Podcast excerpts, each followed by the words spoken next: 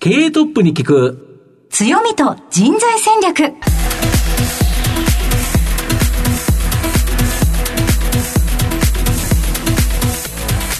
毎度相場の福の神こと藤本信之です。アシスタントの飯村美希です。経営トップに聞く強みと人材戦略。この番組は相場の福の神藤本信之さんが注目企業の経営トップや人材戦略を担うキーパーソンをゲストにお迎えしてお送りします企業を作るのはそこで働く人ということなんですがゲストには毎回事業戦略上独特の強みとその強みを生かすための人材戦略じっくりとお伺いしていきます。この後早速トップのご登場です。この番組は JAC リクルートメントの提供でお送りします。経営トップに聞く強みと人材戦略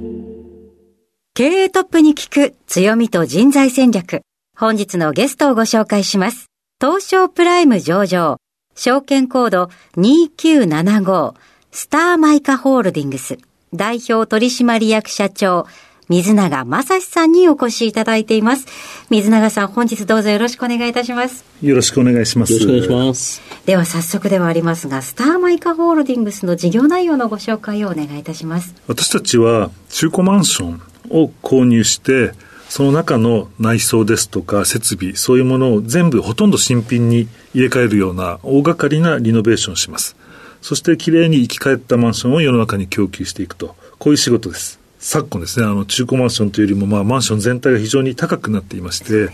特にあの新築マンションに至ってはもう非常に高い値段なので、やっぱすでに存在しているマンションをですね、生かしていくということで、まあ、世の中の、おまあ、環境と世の中の人のお財布に優しいと、こういうリノベマンションを作っている会社です。はい。ありがとうございます。え企業についてはまた後ほどじっくりと伺うといたしますが、まずはトップは企業にとって大切な人材であり強みでございます。トップのお人柄に迫らせていただきたいと思いますので、しばし質問にお付き合いどうぞよろしくお願いいたします。よろしくお願いします。えーでは早速ですが、えー水永さん、生年月日を教えてください。1964年10月6日です。はい。ご出身どちらでしょうか？はい、あの、生まれたのは神奈川県で、父があの、日本交換っていうね、当時、鉄鋼のメーカーにいたんですけども、そこの時に川崎あたりで生まれてるんですね。その後、4歳ぐらいで、あの、転勤になりまして、広島県福山市の方に移って、高校までそちらで過ごしております。はい。将来の夢などはありましたでしょうか？あの、うちの母親がナースだったんですね。あ、はい。看護師さんでいらっしゃるんですね。そうです、看護師さんだったので、まあ、その影響もあってですね、お医者さんになるんだろうなと思って大きくなっています。ずっとお医者さんを目指されたのでしょうか？僕、血見るの怖いんですね。そもそもじゃないですかはい、そもそもですね。はいでもそれはあの、当時ブラックジャックとかそういう漫画もあって、はいそのうち治るのかなと思ってたんですけど、あの、やっぱり最後まで怖くて、高校3年ぐらいまで行って断念したんですけど、そこまでは結構真面目に医学部を志望で書いてました。はい。はい。ご進学先、大学はどちらでしょうか？大学は東京大学のあの理科二類って言いまして、はい。あの理科二類っていうのはあの医学部とかにも行けるしあの物理学とかにも進めるっていうどっちにも行ける学部なんですね、はい。そこに入りました。えー大学生時代はどのようなことに、えー打ち込んでいらっしゃいましたでしょうか？友達とアルバイトを始めたんですね、はい。たまたまあの当時上場していたあのソフトハウスさんはい。にお勤めをしたんですけど、アルバイトですね、はい。でそのバイトがあんまりにも面白すぎてつい2人で会社を作ってしまい、はい。あの2回ほど留年して一生懸命やってしまったという。それはアルバイトで行った先で、これは、あの、自分たちでもできるぞって思いがあったからなのでしょうか？そうですね。このソフト業界って、こう川上からこう下請け、下請け、下請けって何層にも来るんですね。はい。はい。で一番下でやってる学生アルバイトがすごく安く使われてるんですけど、はい。ここの間もうちょっと上流で注文を取れば、はい。あのいい値段で仕事ができるっていうことで、まあ、簡単にビジネスになるっていうことを思いついたわけですね。もう少し上の層のところで、自分たちが受けたらいいじゃないか。そういうことですね。っていう、その会社を卒業後も続けられたのでしょうかいや、最初はそんなことも考えてたんですけど、はいまあ、この会社がどんなに育っていっても、例えば100名ぐらいまではね、どっかでなるかもわかんないけど、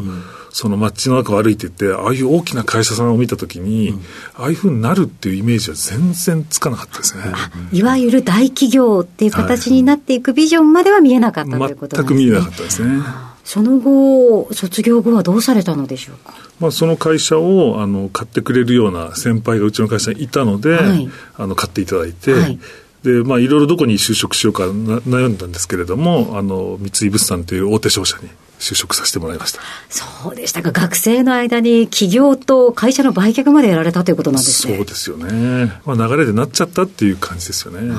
三井物産ではどのようなお仕事されていたのでしょうか？あの、まあ、商社なので、あの、貿易とか海外のお仕事がたくさんあるんですけども、うん、当時ですね、あの、今もそう聞いてますけど、うん、最初3年間は教育配属といって、はい、その先の背番号がつく手前に3年間教育的な色彩で本部の部門に入るんですね。で、私は経理仰せ使って、でもまあとにかくここで頑張ると、その先で自分の希望する部署に行けるということだったので、はい、すごく頑張ったんですね。うん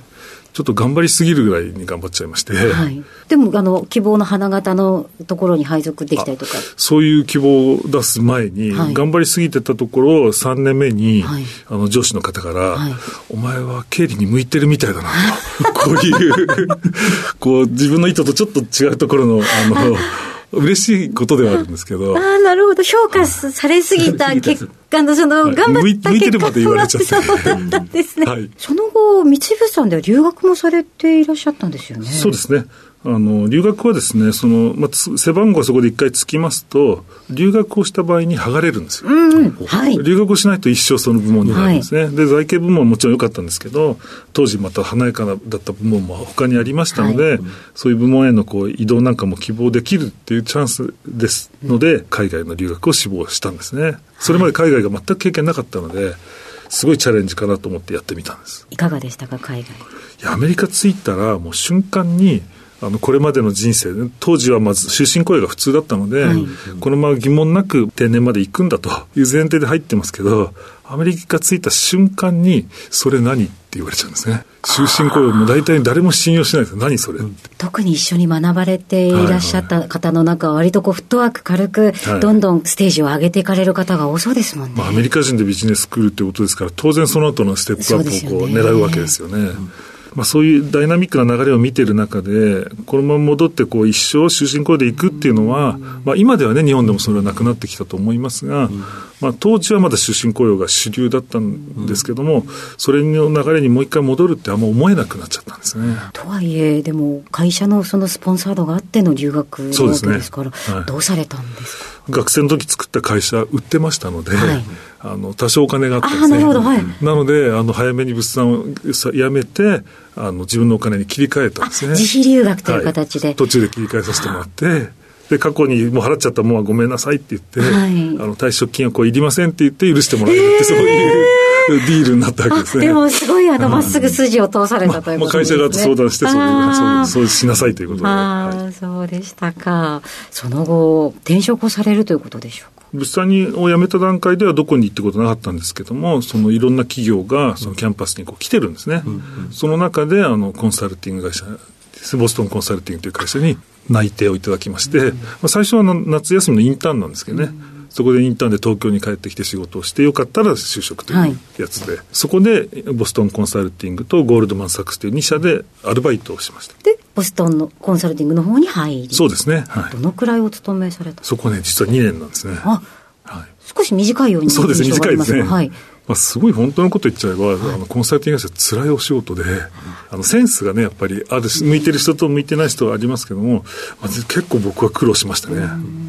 ではそこでまた一度転職と。そうですね、はい、それであの夏にアルバイトをしていたもう一社の会社であるゴールドマンの方に入れていただきまして、うん、ゴールドマンの方はいかがでしたか、はい、これはですねあの営業なんですね。営業といっても、あのプライベートバンクっていう少し変わった営業なんですけれどもあの面白そうだと思ったんですね、はい。でしかもその研修1年もやってくれるんですね、うん、あのいい年にも30ぐらいになってるわけですけども、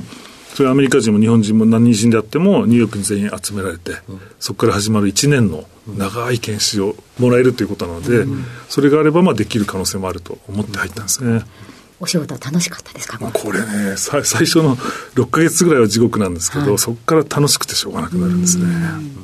ゴールドマンに就職されて、はい、ということは営業成績によってきっとお給料がと。はいまあ、その部署もですね、厳しくて、その1年間の研修の間に10%クビになるんですね。研修中にすでに。ね、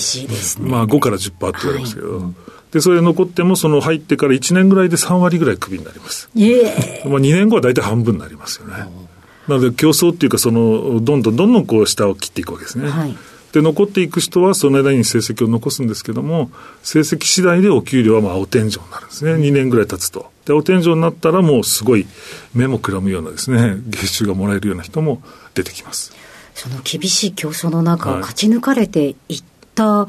けですけれども、現在ゴールドマンにお勤めじゃないわけじゃないですか。そうですね。何がそこにはあったのでしょうか？あの、まあ、そこで、あの、お客様が、多くの方がアントレプレナーだったんですね。うんやっぱり企業を自分でされて、成功して上場して、大きなこう、財産を作ったような方がお客さんに多かったので、そういう方とこう接していくうちに、ちゃんと一生懸命頑張ったらこういう人たちのように事業ができるかもしれないっていう、そういう妙な誘惑はあったわけですね。それで企業の心が湧いてきた。湧いてきちゃったわけですね。最初もこのビジネスでいらっしゃるんですか？当時あの不動産の証券化っていうのが流行り始めた頃ですね、はい、2000年なんですけど、うんその頃に独立した会社がリートを作るっていうのは、多分すごく主流になるだろうと。いうので、あの、90年代にゴールドマンも海外でいっぱい儲けてた仕組みなんですけども、証券化っていうのは、はい、それが日本で始まるということで、それで、あの、自分のビジネスモデルを組み立てたんですね。で結構、あの、いけそうじゃないかって思って、うん、あの、ビジネスプランを書いて、日本ではもうね、あの大手証券会社さんが主幹事もやりますとか監査法人も監査入りますとか、信託銀行もメインバンクも全部ついた状態で会社が始まったんですね。もう大注目の、ね、結構注目していただいて新聞にもよく取り上げていただきました、うんうんうん、成功間違いないんじゃないかと思われて2000年の春に会社を始めて、うん。それは本当は年末に上場できるはずだったんですけども、はい。はい、そういうプランで始まった夢のような企業だったんですね。はいだったという過去形になってしまって、はい、それは3月の24日に会社作ったんですけども、翌月にはですね、当時あの2000年にあの、インターネットバブルっていうのが崩壊しまして。IT バブル崩壊 ?IT バブル崩壊ですね。光通信が毎日ストップや毎日、はい、二十何日連続ストップです。あの、本当にドタバタに4月に入って巻き込まれていって、、われわれ証券化、不動産の証券化なので、関係ないといえば関係ないんですが、IT バブルにやっぱ乗った人たちがクライアントにいて、なるほど、はい、それで不動産ファンドが成り立って、それでリートが上場する、うちの会社も上場する、だったので、それがあのなくなってしまって。元のお金がなくなっちゃった。そうです。もう社長さんたちに会いに行って、あの、50億円出すってお約束あったでしょって言ったら、うん、あ、ちょっとごめん、待って、今できないって言われて、うん、もう最初100億円集まってたんですけど、口頭ベースで。はいはい、実際に僕が会社を辞めて事業を始めたら、十数億しか集まらなかったです。怖いお話怖いですよ、それ1か月の間です。それっていうのは、その後、その、会社運営のコストとかもかかってる、ね、そうです、毎月赤字ですよ。さっきのあのゴールドマンで高収入だったような金額がですね、はい、毎月こう赤字で出ていって、場合によってポケットから出ていくわけですよね。地獄をもうちょっとね、ちらっと見えた感じがします。そして現在、もう一度起業を。そうですね。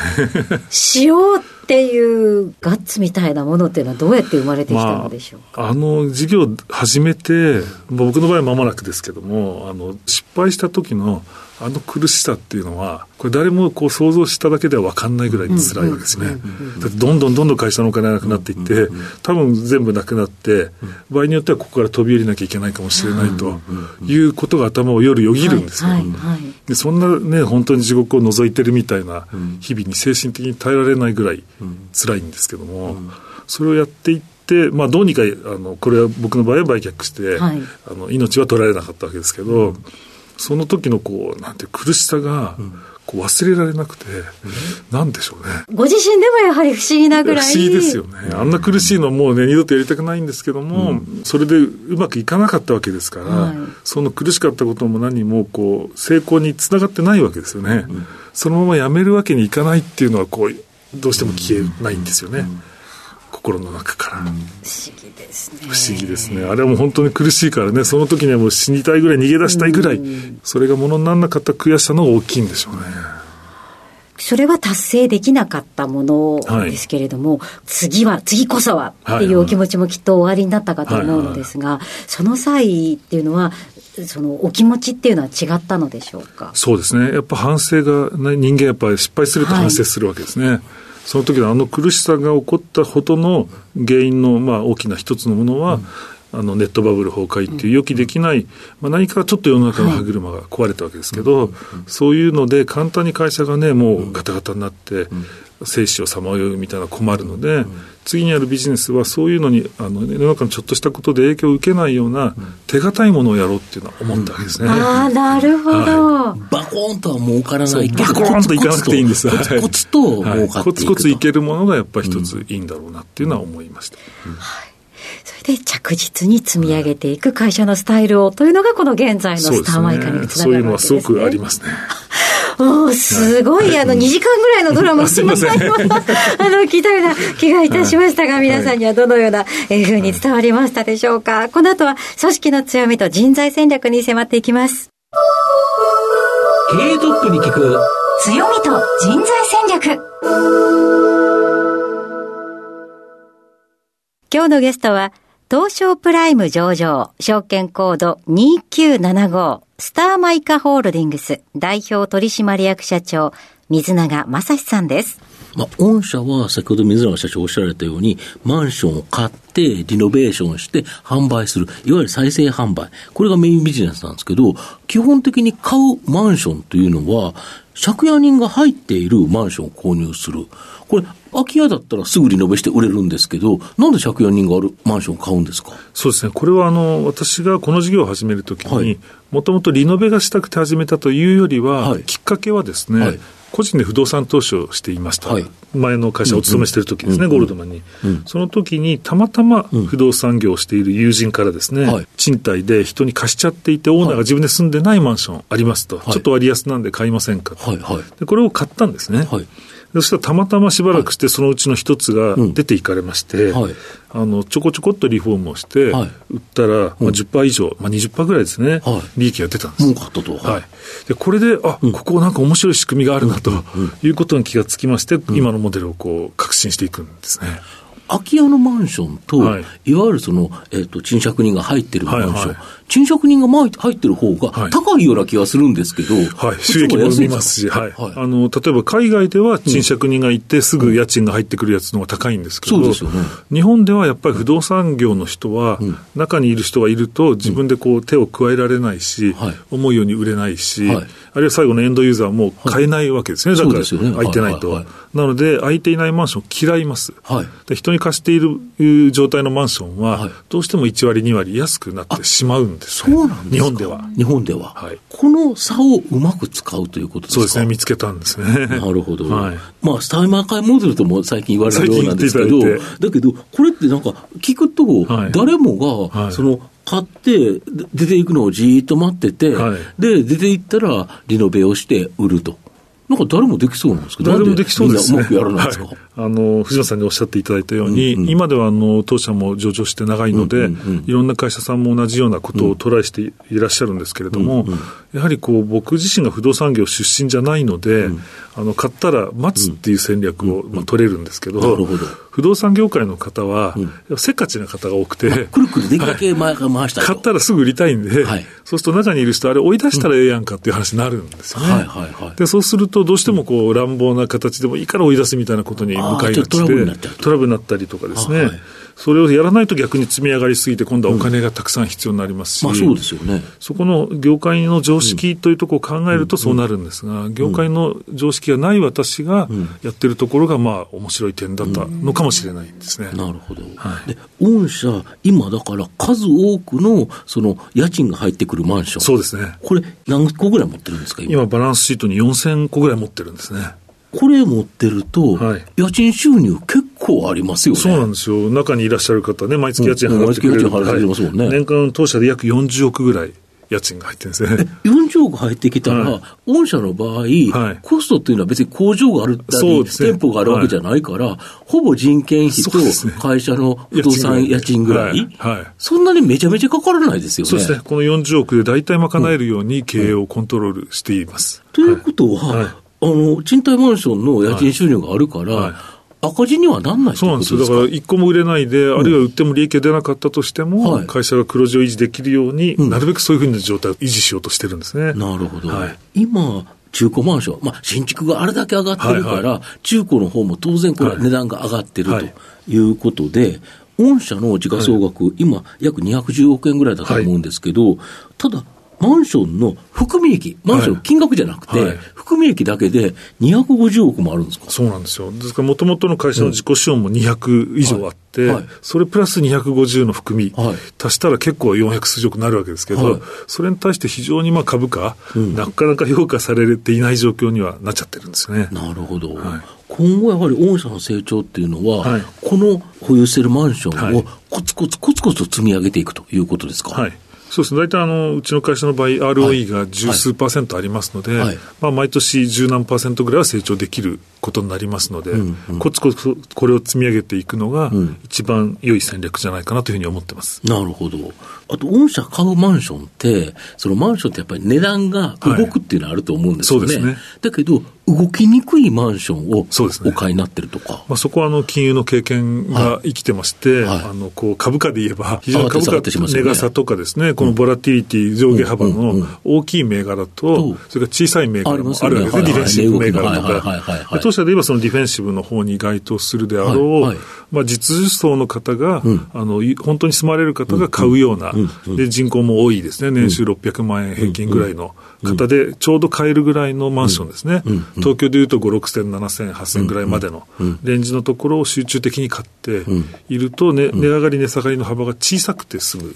わけですね。。要は実需があるから、そそんなにはいはい変わらないと。景気によって大きく値下がりしないやっぱ。り1億円とか2億円とかしちゃうと、はい当然そのタワマンでビャーっと上がってるようなやつが、ビャーっと上がるということは、はビャーっと下がる。ビヤッと下がるリスクがあるわけですね。あるということですよね、はい可能性として。はい、そういうことになる。だけど、その実需のマンションだと、そんなには吹き上がらないけど、はいだけど逆に言うと下がりもしないと。そうですね。もう過去データをいっぱい拾って、リーマンショックの時にどういう価格帯のものはどういう値下がりをしたかというようなことも我々はだいぶ研究しました。今あれですよね、都心部とか首都圏においては、はい新築マンションの供給より、はい中古マンションの供給の方が多いんですよね。そうですね。あの、もうさ最近ではですね、新築と中古のバランスは、中古が新築を上回りました。まあ、日本人、ちょっとずつ減ってるんだから、はいなかなか新築でガンガン作っても、結局、なんか家が余っていくだけで、はい。はい。やっぱりこの中古マンション、これをいかにうまく使うかが、はい。環境にも優しいですよね。そうですね。あの、先般の NHK でもですね、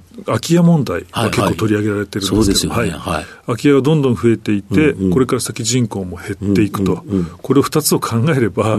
どんどん新築を作るというのは、まあ、その数はどんどんどんどん減っていくということで、まあ、過去20年で新築はもう3分の1になったんですけど、次の20年でさらに3分の1になると言われているようですので、なるほど、なるほど。それは全部中古に置き換わっていくわけですよね、まあ、住む人はいるわけですからね。そういうことですね。社会がそういうふうに変わるということが大体予測できるわけですね。でただ、あのあれですよね、いわゆる鉄筋コンクリートとかだと、はいかなり持つから、そんなにちゃんとリノベして、はい中身を完全フルリノベしたら、はい全く皿のマンションのように使えるんですよね。そうですね。ちょっと前に建ったマンションでも100年持つと言われてますし、今頃作ってるやつは200年持つと言われてますので中さえきれいにすれば、まあ我々が生きてる間にどうのこうのの心配はないわけですね。なるほど。